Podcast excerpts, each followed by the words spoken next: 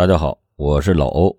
相同的案件，不同的演绎，欢迎收听老欧讲大案。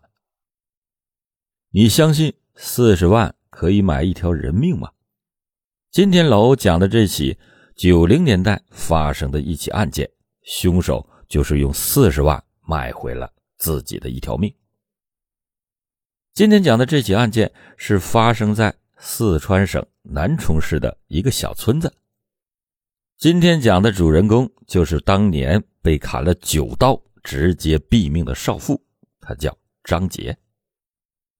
一九九九年六月十日，事发的当天，也就是在大概凌晨三点钟左右，夏夜静谧漆黑，大家还都在甜蜜的梦乡里，突然有一声惨叫打破了这份平静，而声音的来源正是张杰的家中。这是一个不大的小村庄，人口比较密集，再加上大家都比较熟悉，所以张杰的邻居直接就判断出来，这个声音是来自张杰的家里。邻居们都是比较热情的，担心一个人在家的张杰遇到什么危险，所以就赶紧起身喊上周围的邻居一起来到张杰的家中一探究竟。正当大家准备敲门的时候，发现大门没有锁，破烂的木门中间透着不小的缝隙，想必家里已经进了人了。推开门，一行人来到了院子里，发现卧室的门也是打开的，而且门口像是有个人倒在了地上。躺在地上的那个人正是这家的女主人张姐。张杰衣衫不整的躺在地上，身上全是血迹，现场有非常明显的打斗痕迹，所以屋里很多地方都有血迹。众人看到这一幕，彻底的慌了，毕竟他们都不是张杰的家属，所以赶紧出去喊离张杰住处不远的刘老大。刘老大呢，是张杰的婆婆。听到儿媳妇遇害的消息，刘老太顾不得把衣服穿好，就着急的往外跑。赶到了儿媳的家中，看到了浑身是血的儿媳妇，刘老太当场差点昏了过去。众人见状，赶紧的联系救护车，接着又联系警察，果断的报警。此时的张杰已经是非常的虚弱了，可能是因为流血过多昏了过去。大概等了能有十几分钟，张杰竟然逐渐的恢复了意识。可是他张了张嘴，却发不出来一丝的声音。还是刘老太反应比较迅速，赶紧贴身趴在了张杰的嘴边。但是因为张杰的气息实在是太微弱，还是听不清他在说什么。不一会儿，救护车来了之后，就把他抬到了医院。紧急的进行抢救，但是因为张杰受伤严重，最后也没有能够抢救过来。虽然张杰不幸去世，可是，在生命的最后一刻，他用尽了全力，说出了凶手向勇。张杰说的这名凶手向勇是同村的一名男子，两个人平时没有任何的交集。那么。为什么张杰在生命的尽头却一直在呼唤向勇的名字呢？这就让人很难不怀疑向勇就是杀害他的凶手。听到自己的儿媳妇已经去世的消息，刘老太哭的是死去活来。丈夫接着消息以后，就急急忙忙的往家里赶，因为离得太远，就来不及见到自己媳妇的。最后一面，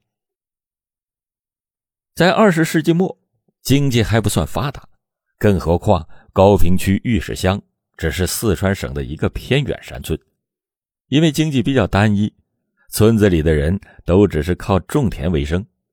为了增加收入，家中的壮汉男丁不得不外出打工挣钱来贴补家用，张杰一家也不例外。张杰和丈夫结婚以后。两个人是分工明确，张杰呢留在家里边照顾子女，侍奉公婆。她的丈夫李康外出打工赚钱养家。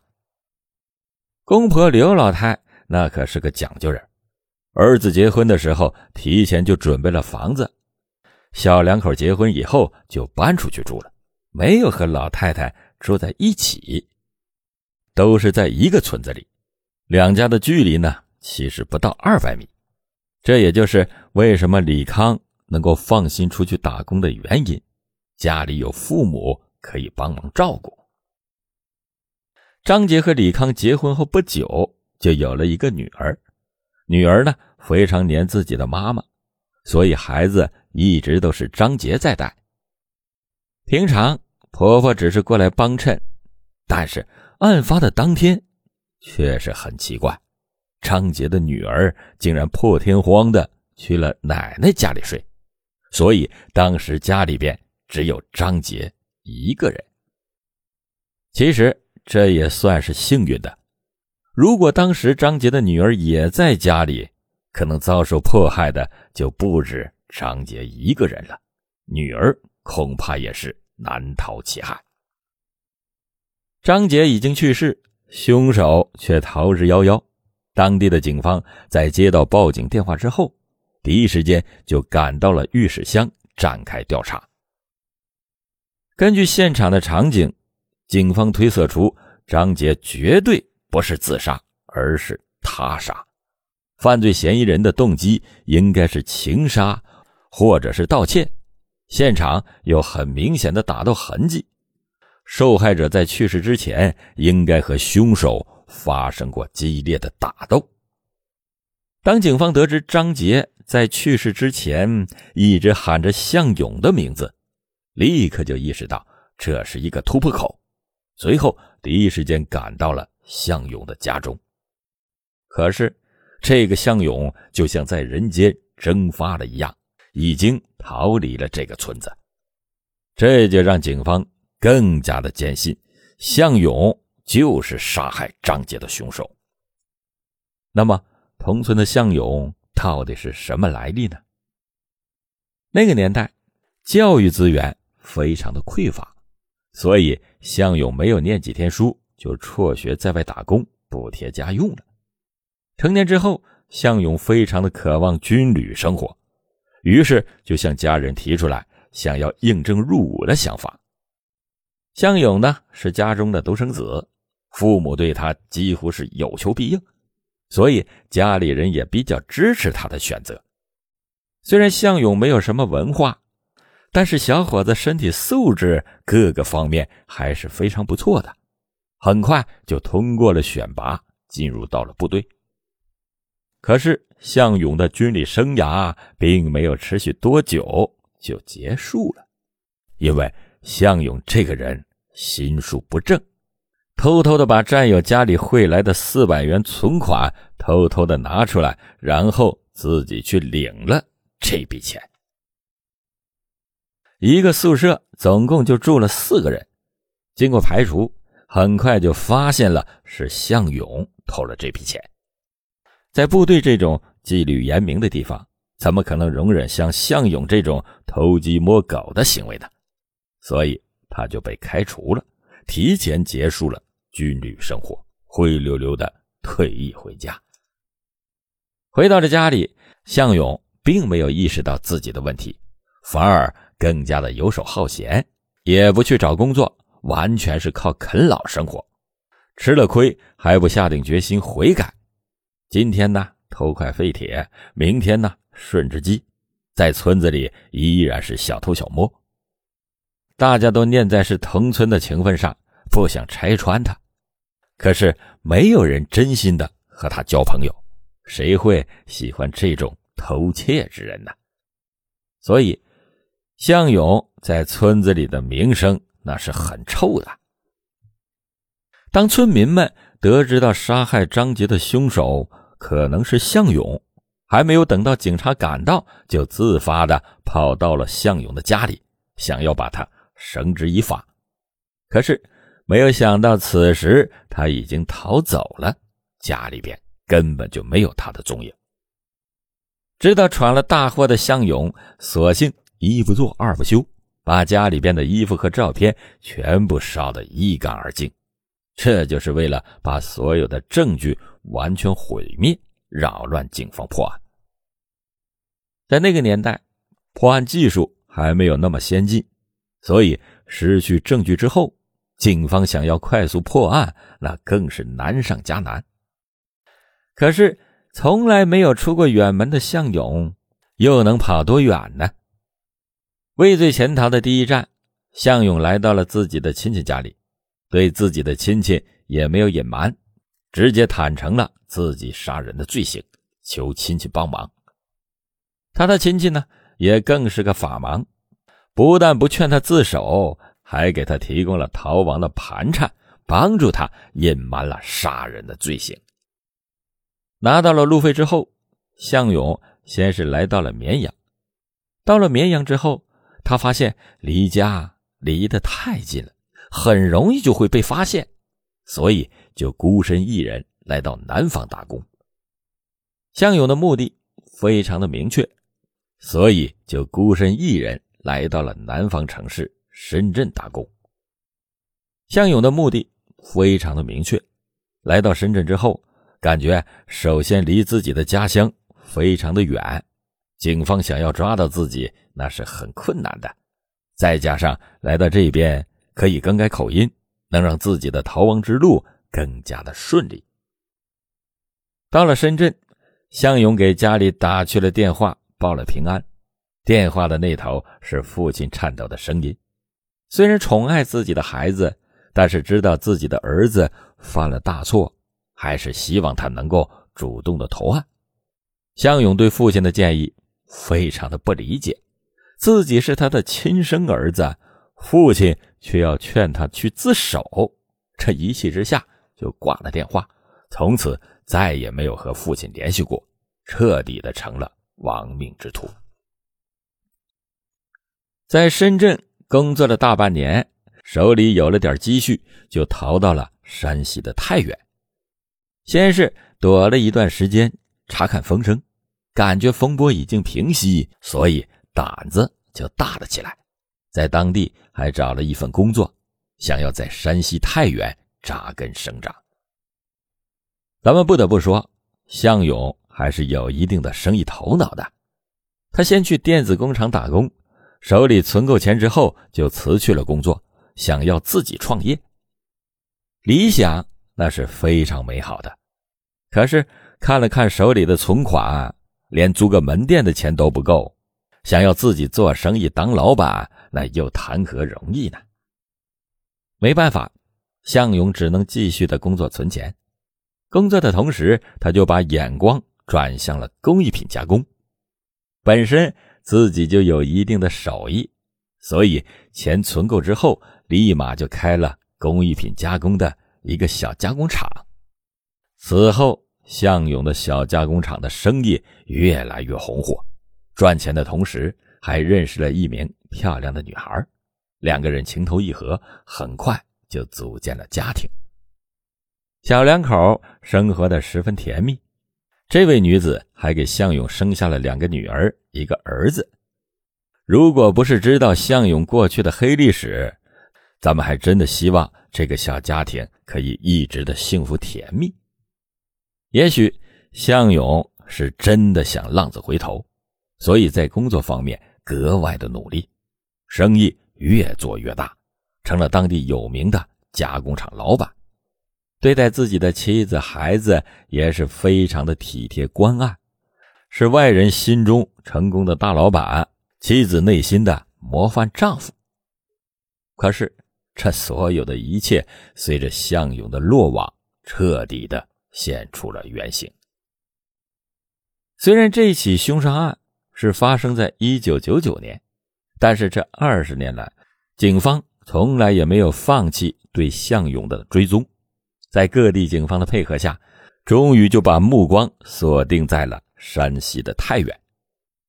当年，向勇虽然烧毁了所有的照片和衣物，但是经过警方的努力，还是找到了向勇在军队服兵役时候的照片。通过对比。发现山西太原有一名男子跟向勇非常的相似，只是现在的向勇改了名叫吴刚。出来逃亡时，向勇就改了名字，以吴刚自称，害怕被警方抓捕，所以他就一直没有去公安局办理新的身份证。